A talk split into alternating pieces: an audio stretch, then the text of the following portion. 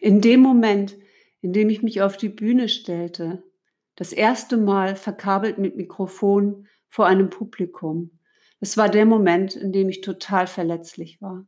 Natürlich wollte ich performen. Natürlich wollte ich das Publikum in den Köpfen und auch im Herzen erreichen. Und ich sprach meinen Text und ich war super nervös und ich zappelte über die Bühne. Und ich bekam kaum eine Reaktion. Ich bekam kaum ein Lachen und ich bekam kaum einen Blick, der mir Mut machte. Und ich dachte, oh Gott, was ist das hier? Ja, und durch die Nervosität ver verlor ich meinen Text. Ich sagte einen Satz und dann sagte ich einfach den gleichen Satz nochmal, weil ich ein totales Blackout hatte. Und ich dachte, oh Gott, was wird das? Und dann, dann kam der Applaus. Und der Applaus war die Erleichterung, weil ich merkte, ja, so schlecht kann es jetzt nicht gewesen sein. Und was ich hinterher gesagt bekam von den Einzelnen war, dass es so berührend war, dass sie gar nicht reagieren konnten.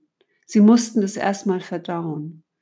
Also ich spreche, wenn ich da meine Geschichte erzähle, einfach in ein schwarzes Loch, aus dem erstmal keine Reaktion kommt.